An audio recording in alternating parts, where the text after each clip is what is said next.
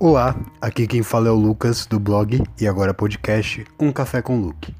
Nesse quarto episódio, falarei sobre romances policiais com a Tamires, do blog e canal Eu Li ou Vou Ler, e também uma investigação realizada no último domingo pelos meus amigos detetives maravilhosos. Bora tomar um café?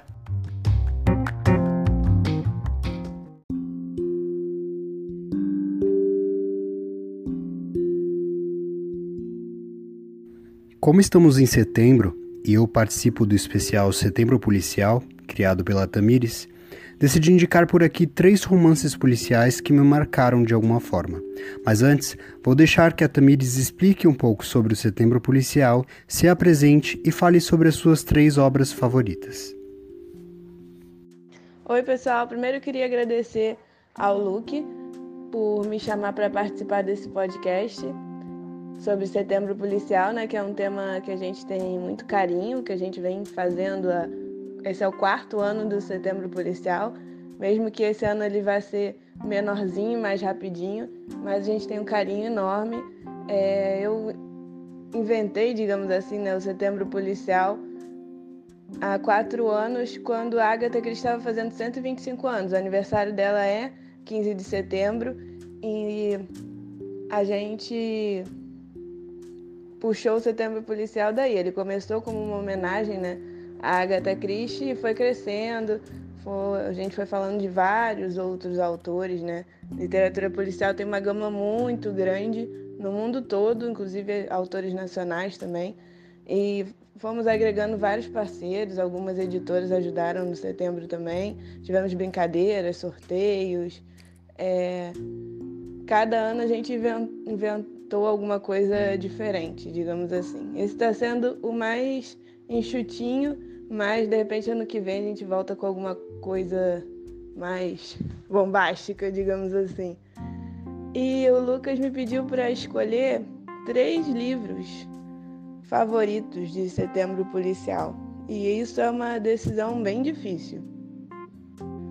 Porque cada autor tem sua peculiaridade, né? É claro que tem bastante coisa ruim também, não vou mentir, mas tem muita coisa boa, tem muitos livros que eu gosto, né? Acho que primeiro eu teria que escolher um da Agatha, que já é difícil essa escolha, mas tem um livro que o E Não Sobrou Nenhum, ou Os Casos dos Dez Negrinhos, dependendo da, dependendo da edição, e esse é um livro que me marcou muito porque é um livro bem diferente dela, né? Eu gosto muito do Detetive do Hercule Poirot, que não está nesse livro, mas esse livro ela justamente foge dessa fórmula do detetive. Ela mantém a, uma coisa que ela usa muito, né, de colocar as pessoas num lugar fechado. Então, uma daquelas pessoas tem que ser o assassino, né, coisa do quarto fechado. Mas nesse livro é bem diferente isso e eu gostei muito, muito, muito. Outro livro que me marcou muito é do Stephen King, que na verdade é uma trilogia, né? É o Mr. Mercedes, que depois vem o Achados e Perdidos e o Último Turno. Tem resenha desses livros lá no blog, lá no canal. O Luke também leu, também gosta bastante. E esse livro é incrível porque tudo pode acontecer nessa história. Você fica com essa sensação assim de que você não tem controle sobre nada, né? A gente nunca tem controle, mas tem livros que são um pouco mais previsíveis e esse é totalmente imprevisível e te prende, você se afeiçoa aos personagens, né? A gente tem um detetive, o Bill Rhodes, mas ele tem dois parceiros também. Você se afeiçoa àqueles personagens e você sabe que o assassino né, do Mercedes é muito ruim e ele vai ficando cada vez pior e vira uma ameaça né, a esses personagens. É aquele livro que você se importa né, muito com os seus personagens e não quer que nada aconteça com eles. E é um livro rápido de se ler, é um livro que te prende muito. Acho que é impossível você ler, quem gosta de literatura policial ler e não gostar. O Stephen King é um autor fantástico também, né? É eu não sei se ele tem outros livros policiais, acho que não, mas essa trilogia policial com certeza é especial na minha estante. E por último, mas não menos importante, eu vou indicar a, o livro Eu Vejo Kate, da Cláudia Lemes, que na verdade são dois livros, né? Volume 1, volume 2. O volume 1 ela lançou há vários anos atrás e o volume 2 ela lançou agora, ela financiou pelo Catarse essas duas edições novas. E eu gostei muito da leitura, é uma leitura que te prende, é uma leitura muito corajosa e verdade nua e crua, sabe?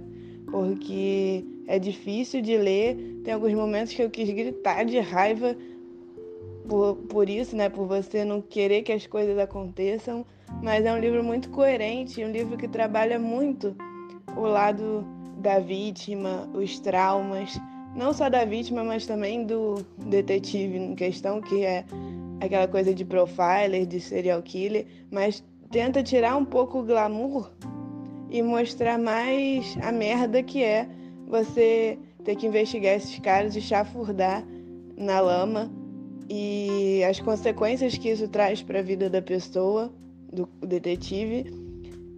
E também trabalha a Kate, né, que seria a personagem que é perseguida por um serial killer no livro, ela não é aquela vítima clássica que faz umas besteiras e. Não sei explicar, ela é, ela é mais uma personagem principal do que uma vítima na história. Apesar de vai acontecer na história coisas duras com ela, que você já lê esperando que aconteça alguma merda, porque o livro é tão duro em alguns momentos que você sabe que a autora não vai te poupar lendo, né? Então, tem esse lado da vítima. O segundo livro trabalha mais a questão de trauma, de como essas pessoas ficam. Mas é um livro bem diferente. Tem uma narrativa diferente também, com vários é, narradores. Um narrador observa. Oh. Um narrador observador que não está naquele plano, digamos assim, isso é bem curioso. Você começa a ler e fica assim, o que está acontecendo aqui? E que também é um serial killer. Então o livro é muito interessante. Então esses são os três que eu escolho, mas é difícil deixar de fora dessa lista os livros do Sherlock Holmes, né, do Arthur Conan Doyle, e os livros e as histórias do Edgar Allan Poe, porque são clássicos aí, eu não tenho uma história favorita do um livro favorito do Conan Doyle sobre Sherlock Holmes, mas o conjunto assim da obra me agradou muito. Gostei muito, muito de ler. Então fica aí como honra ao concurso aí também a obra do, do Conan Doyle sobre Sherlock Holmes e os contos do Poe por serem tão importantes também, né, para a literatura policial. É isso então, pessoal. Espero que as dicas ajudem, que vocês leiam esses livros. Beijo. Tamiris, muito obrigado pela sua participação e por ter criado também e me convidado para fazer parte do Setembro Policial. Foi um momento bem especial na minha vida de blogueiro e que me permitiu conhecer pessoas fantásticas, como você, a Isa, a Jenny, a Aninha, que participou do segundo episódio, e o nosso autor de estimação, Paulo Souza. Agora é a minha vez de sofrer, escolher três obras policiais. E eu vou começar por uma obra do Sidney Sheldon, porque ele foi o primeiro autor do gênero que eu cheguei a ler e um autor que eu fiquei viciado por um bom tempo. O livro em questão é o Conte-me Seus Sonhos. Nele acompanhamos três mulheres tendo suas vidas transformadas por assassinatos que ocorrem com pessoas próximas a essas personagens. É bem difícil falar sobre essa obra porque qualquer detalhe pode estragar a surpresa que o autor quis fazer para o leitor.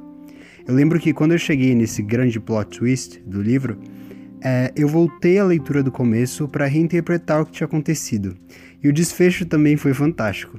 Eu não sei se hoje, revisitando a obra, ela ainda causa o mesmo impacto, mas ainda assim indico que você leia Conte-me Seus Sonhos, sem procurar muitas informações sobre o livro por aí. Inclusive, nem olhe muito para a capa.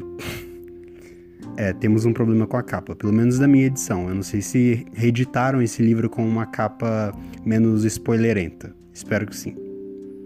A minha segunda obra, na verdade, é uma trilogia que eu imagino que você já conheça.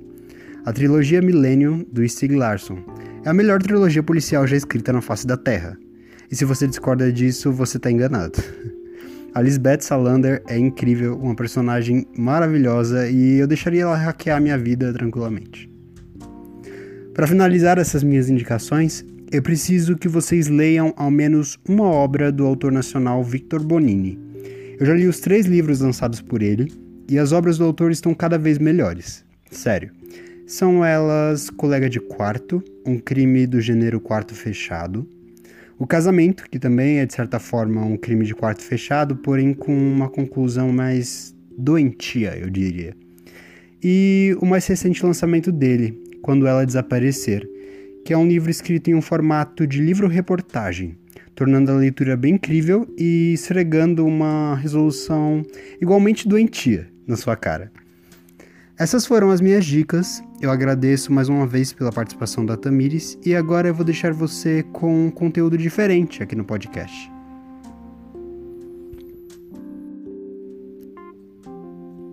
No último domingo, depois de uma sessão de It Chapter 2, eu e meu coven, Douglas, John, Gabriela, Leandra, Kelly e Derek, fomos comer lanches e jogar um pouco. Eu aproveitei para gravar uma rodada de um jogo de cartas que eu gosto muito, chamado Black Stories. O jogo é bem simples. Alguém anuncia um mistério e os jogadores precisam desvendar como aquele crime aconteceu ou em qual situação ele ocorreu. Eu espero que você se divirta com o caso do Túnel para a Eternidade.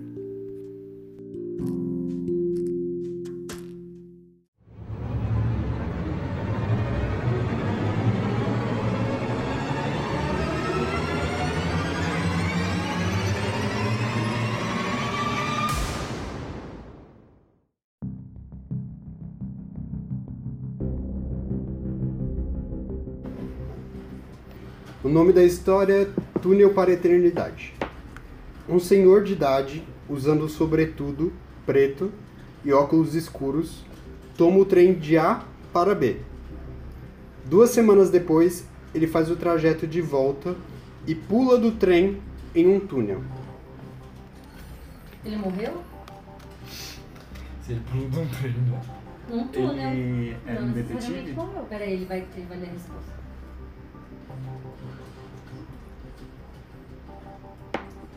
Sim, ele morreu. Que novidade. É bem triste essa história. Ele, tava Ele indo- tinha depressão? Não, Ele era um detetive?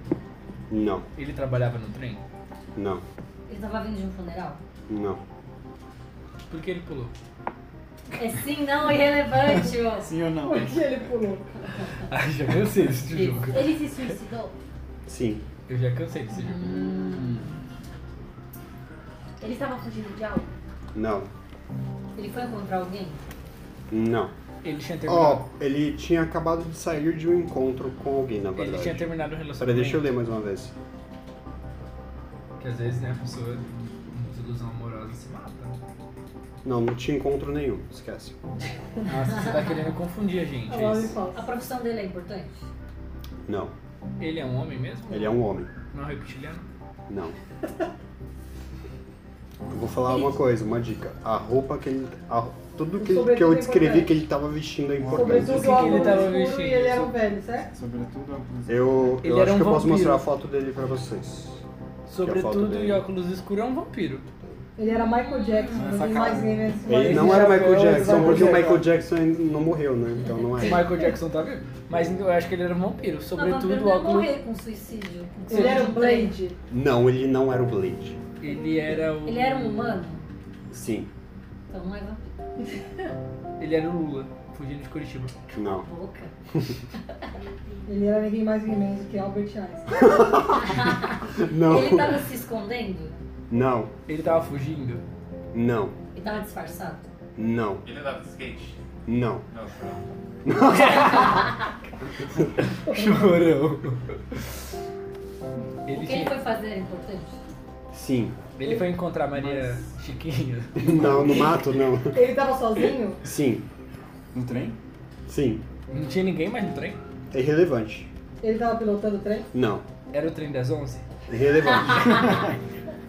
Era o metrô da linha 743? Era o.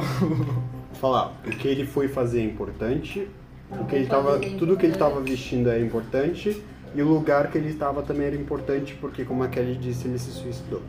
Ele era agente funerário. Não. Ele foi visitar alguém? Hum, Não. Ele tinha família? Irrelevante. A estação do ano é importante? Oi? A estação do ano é importante? Não. O túnel é importante? Sim, muito importante. Ele matou alguém? Não. É, Ele se matou quando entrou no túnel. Sim. ele viu Pennywise no filme. Ele era Viu psicopata? Pennywise? Ele viu a luz no fim do túnel? Não. Ele Mas era sua pergunta é psicopata? interessante. Sua pergunta é interessante. Ele não era psicopata, Kelly. O túnel ficou escuro quando ele- o trem entrou? Sim. As luzes, as luzes do trem apagaram? Isso que eu quis dizer. Ah. O- Eu. Aqui não fala, mas eu acho que é um trem sem luz, tipo, sobre esses trens que, tipo. Entrou no túnel ficou escuro. Ah, Entendi. Ele tava indo pra Hogwarts. não. Ele, É porque- matou, ele matou alguém? Não. O trem saiu do, do caminho que ia fazer? Não, o trem saiu do caminho. Ou ele viu alguém morrer? Não. Ele viu alguma assombração? Não. Ele tava em premonição, o filme. Tá com o quê? Premonição, o filme. Premonição? Não. Tem a cena do trem. É verdade. O fato do, de- do, trem, do trem ter entrado no túnel é importante. É importante. O túnel é Uma muito coisa, importante. O Lucas falou que ele foi do ponto A ao B e ele voltou depois de duas semanas. Sim. Ele ficou duas semanas no lugar, Uhum. antes de voltar pro ponto A, É. de onde ele partiu. Alguma coisa ele fazia nesse ponto. Ele Aí fez tava uma vez e voltou. A bolsa dele. Era um ponto. Ele vendia Ele Ele era não estava com bolsa, tá? Ele vendia Ele era drogas. traficante? Não era traficante. Portanto, não vendia drogas.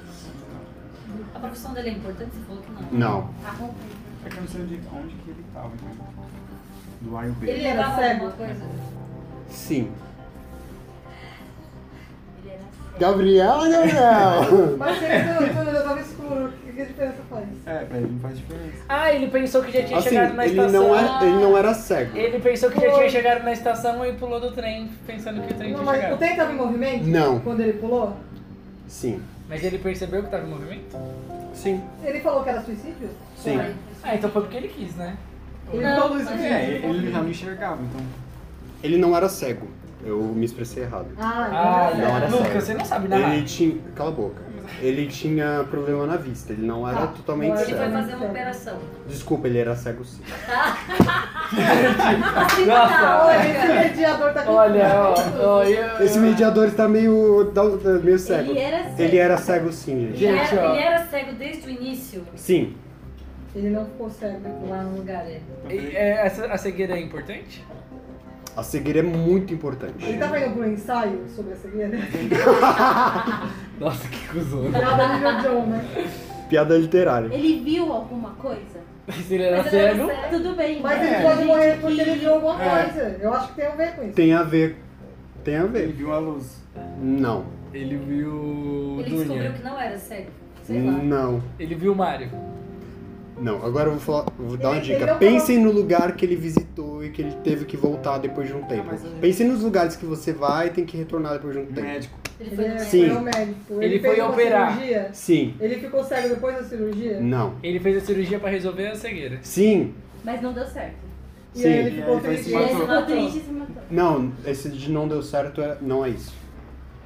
É, Aí deu certo e ele começou a enxergar. Ele foi fazer uma cirurgia. Deu certo e ele começou a enxergar. Não, não deu certo. Ele Não continuou certo. enxergar. Ele Eu não continuou- posso dar uma resposta pra Eu isso. acho que assim, ele Res- fez a Pergunte cirurgia. alguma coisa que eu posso Eu falar acho sim que ou assim, não. ele fez a cirurgia, aí ele passou a enxergar e quando ele tava voltando ele viu que tudo era uma merda e Ah, se ele matou. achou que a cirurgia Não. não. tinha dado certo porque ele abriu Quando o ele olho bem entrou no no túnel. Acertou!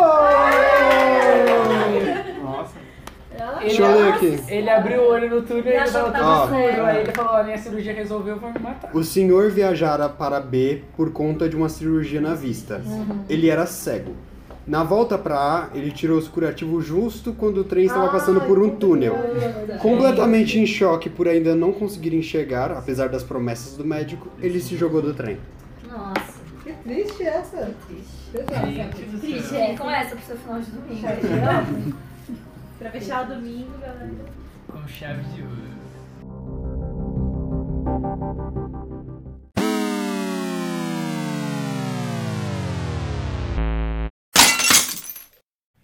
Eu não acredito que você derrubou o café.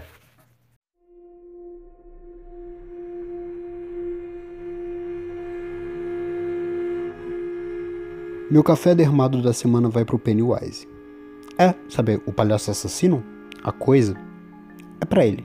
Bom, não exatamente pra ele. Deixa eu explicar. No final de semana de estreia de It capítulo 2, eu fui pro cinema super empolgado, né? Porque é uma história do Stephen King, meu autor favorito de terror. E eu até reli o livro com os meus amigos, porque eu gosto bastante da história e eu gosto bastante do King. Então eu fui ver o filme, né? Aí eu sentei na minha cadeira e atrás de mim sentou a coisa. Uma pessoa que ficou três horas, quase três horas, né? Porque o filme não tem exatamente três horas, mas ficou quase três horas chutando minha cadeira, gemendo e falando.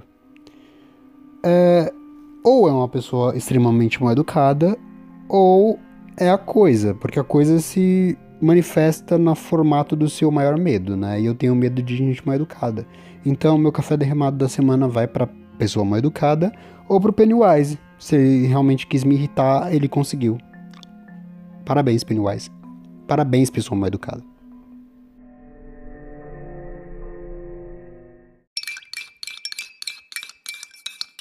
Bora tomar um café?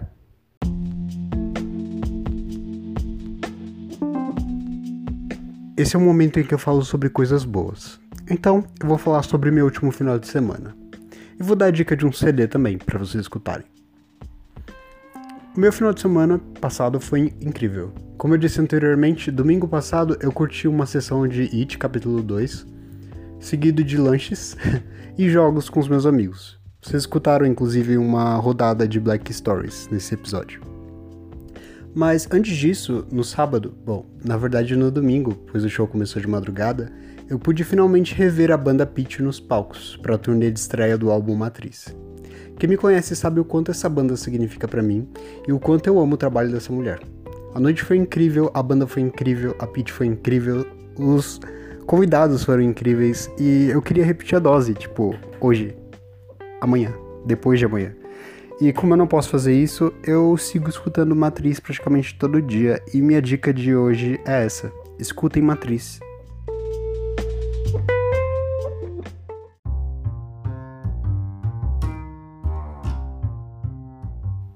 Esse foi o quarto episódio do podcast Um Café com Luke.